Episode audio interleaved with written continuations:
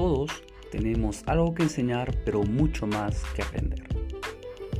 Bienvenidos al podcast de Cristian Rojas, un espacio donde podrás acceder a contenido educativo sobre Bitcoin, blockchain, criptomonedas, tokenización, finanzas descentralizadas, negocios digitales, emprendimiento, educación financiera y también realizaremos entrevistas y colaboraciones con personas conocedoras y especialistas en estos temas, para que puedas escucharlos cuando quieras y donde quieras, y así nunca pararás en tu proceso de aprendizaje. Cada semana tendremos un nuevo episodio. Ahora sí, comencemos.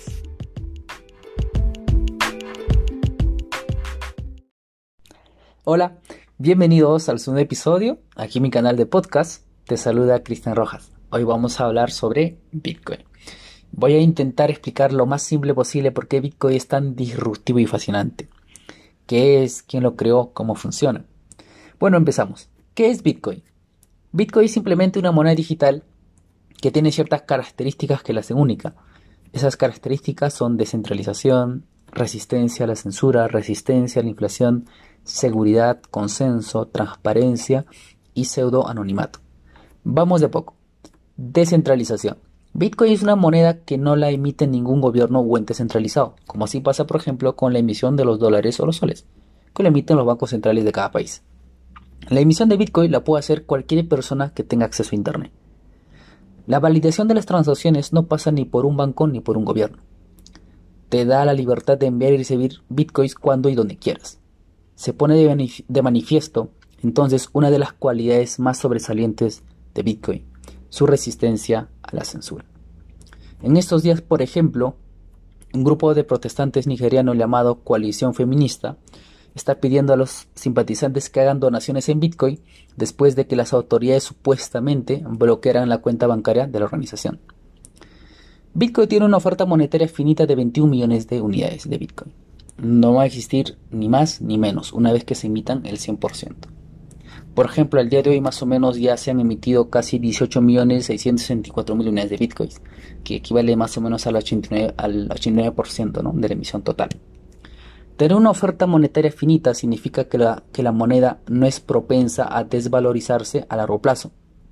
Es por eso que, que decimos que Bitcoin es resistente a la inflación.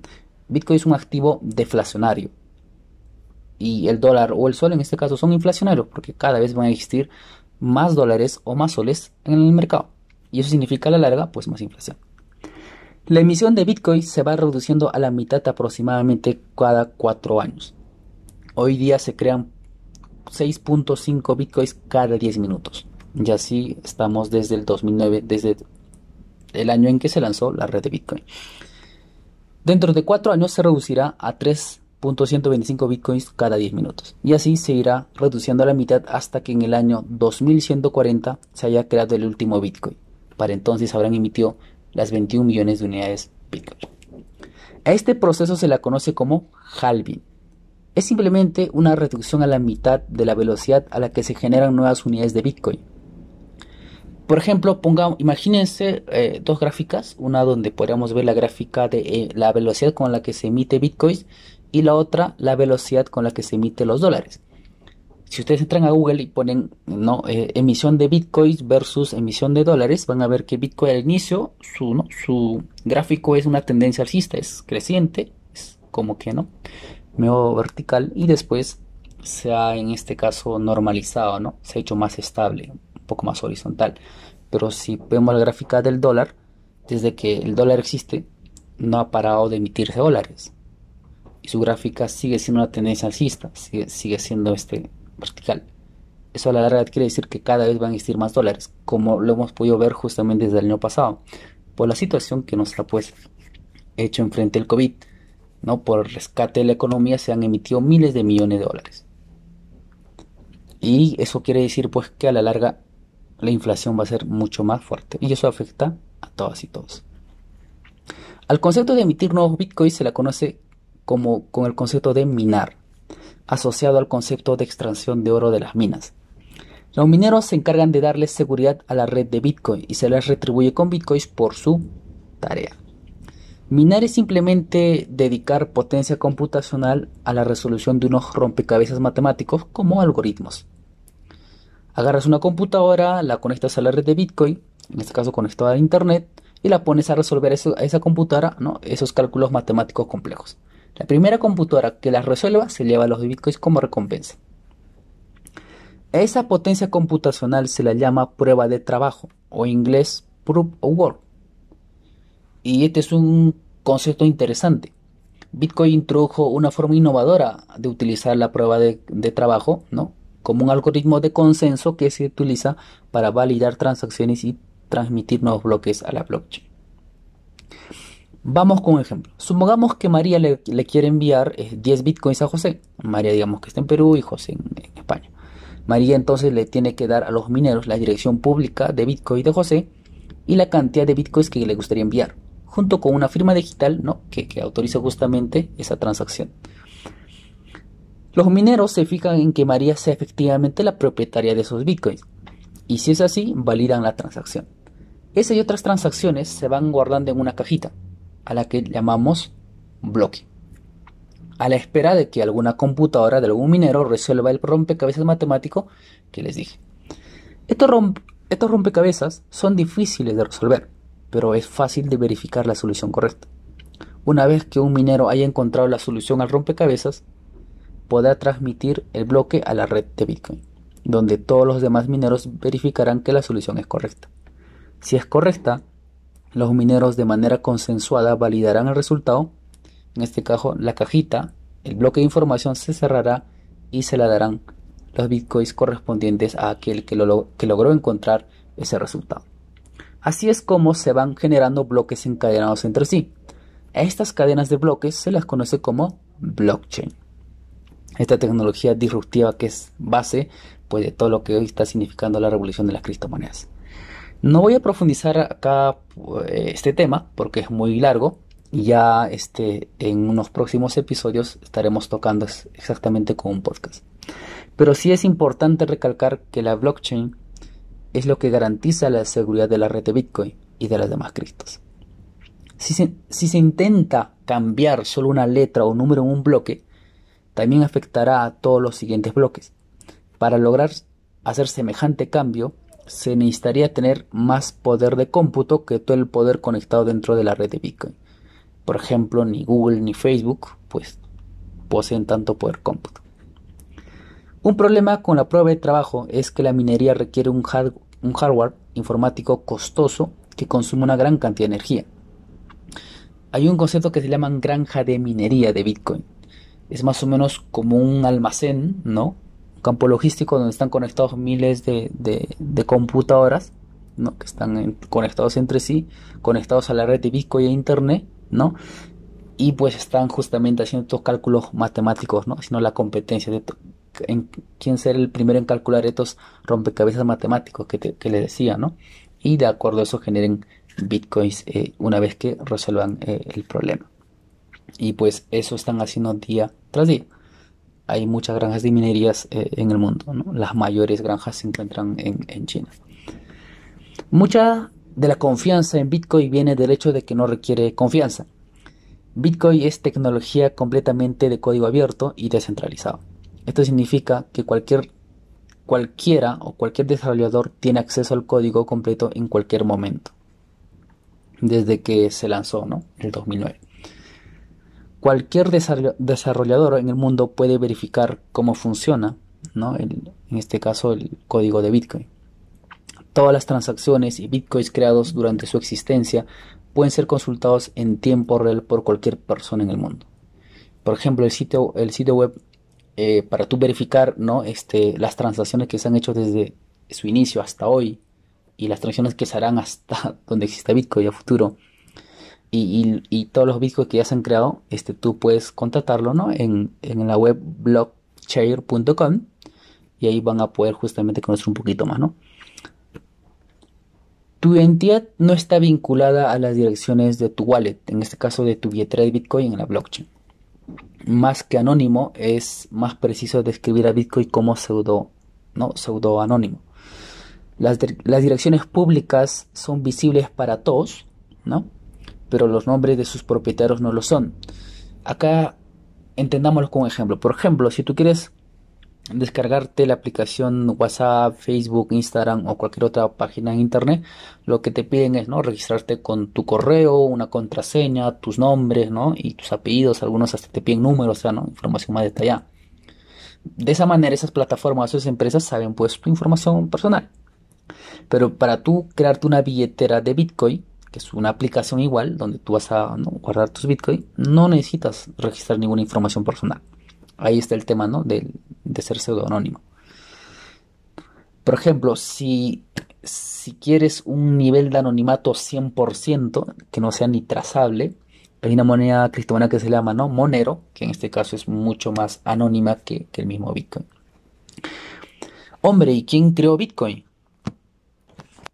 ¿Quién creó Bitcoin? Es una pregunta que probablemente yo me hice también desde cuando escuché por primera vez la tecnología y que muchos seguro que también recién están empezando a, a conocer más de la tecnología, ¿no? Sabemos quién creó Tesla, quién creó Facebook, quién creó Microsoft y así grandes inventores, pero ¿quién creó Bitcoin? Muy poco se sabe de él, de ella o de ellos, no se sabe si es una persona o es un grupo de personas. En 2008 publicó el white paper, ¿no? el libro blanco de Bitcoin, un PDF más o menos de nueve carillas explicando el protocolo, que lo pueden encontrar igual en internet, ponen nada más libro blanco de Bitcoin y ahí lo van a hacer, para que entiendan pues el, protocolo, la tecnología, ¿no? Y en 2010 desapareció de la faz de la Tierra. Este personaje, que firma bajo el seudónimo de Satoshi Nakamoto, es quien creó Bitcoin, pero no se sabe quién es si es un, una o son, o son varios. Satoshi Nakamoto aproximadamente tiene un millón de bitcoins. Valor aproximado al día de hoy en dólares sería más o menos 56 mil millones de dólares, porque hoy un bitcoin equivale más o menos casi 54 mil dólares. Está, ¿no? Mercado se va moviendo. De las cuales nunca hizo uso de este dinero es hiper mega millonario y no ha tocado esa plata hasta ahora. El primer bloque de la red Bitcoin fue creado por Satoshi ¿no? el, 3 de, el 3 de enero del 2009. Y recuerden que estaba pasando por esos años. En 2008 había eh, empezado la, crisis financiera ¿no? de las hipotecas subprime, que llevó al mundo a una recesión económica bien grande.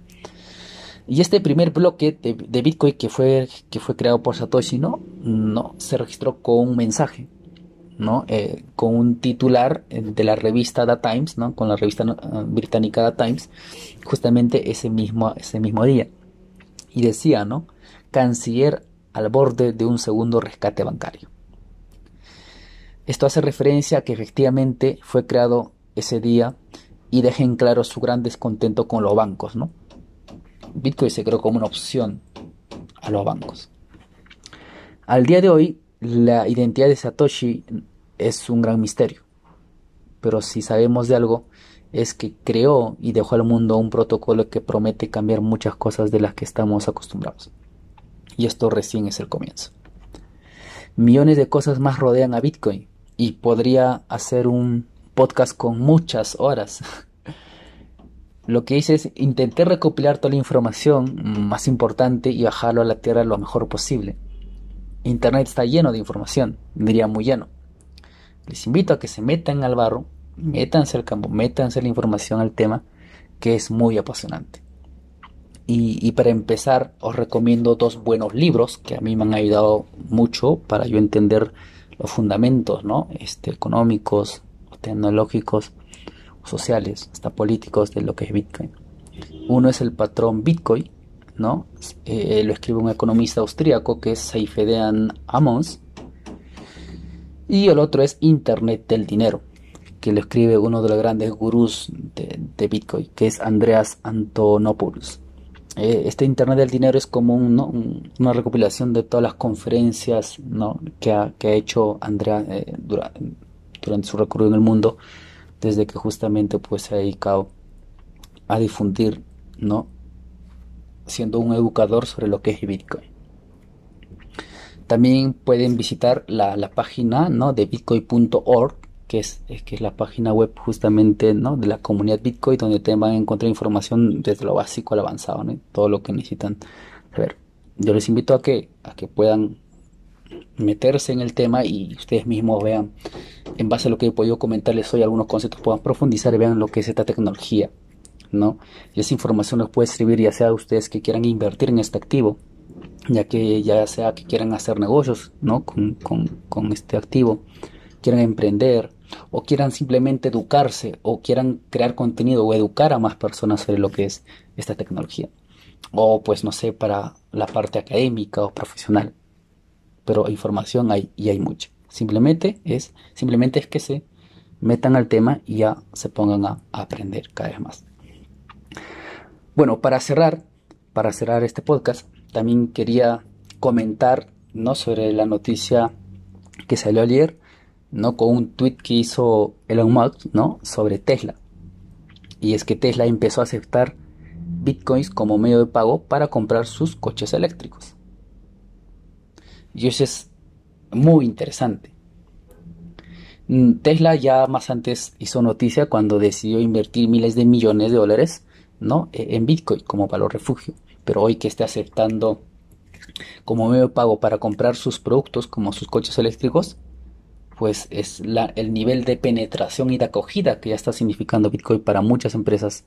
Y Tesla no es cualquier empresa, es una de las mayores empresas tecnológicas innovadoras en el mundo y también la mayor acogida que está teniendo esto para usuarios, ¿no? Por ejemplo, en el primer episodio del podcast comentaba, ¿no? Lo que PayPal ha hecho, lo que está haciendo para que cada vez más gente en el mundo pueda comprar, vender bitcoins o ahorrar o invertir, no bitcoins, por ejemplo. Y así hay muchas otras empresas. Visa, Mastercard también están trabajando en, servicios que permitan comprar, vender, en este caso, bitcoins con tarjeta, ¿no? O, generar medios que la gente pueda utilizar de manera simple. Booking, por ejemplo, una de las grandes ¿no? plataformas de, ¿no? de, compra de vuelos, reserva de, hoteles, todo el tema turismo, también ya permite, por ejemplo, poder pagar con criptomonedas. Y así hay muchas, ¿no? Eso también sería para otro podcast donde podamos detallar ya el nivel de uso que está teniendo eh, Bitcoin a nivel de empresas, de comercios, ¿no? Y también al tema de usuarios. Bueno, hasta aquí es donde llegamos con este, con este podcast. Espero que les haya gustado y se agradece la difusión del podcast si es que les ha encantado el contenido. Así también llegamos a más personas y educamos a más personas en el mundo, que es mi único objetivo con este canal de podcast. También puedes dejarme tus comentarios para los próximos podcasts, que es importante, importantísimo para mí. Así que nos escuchamos la siguiente semana. Buenas inversiones, Cristian Rojas.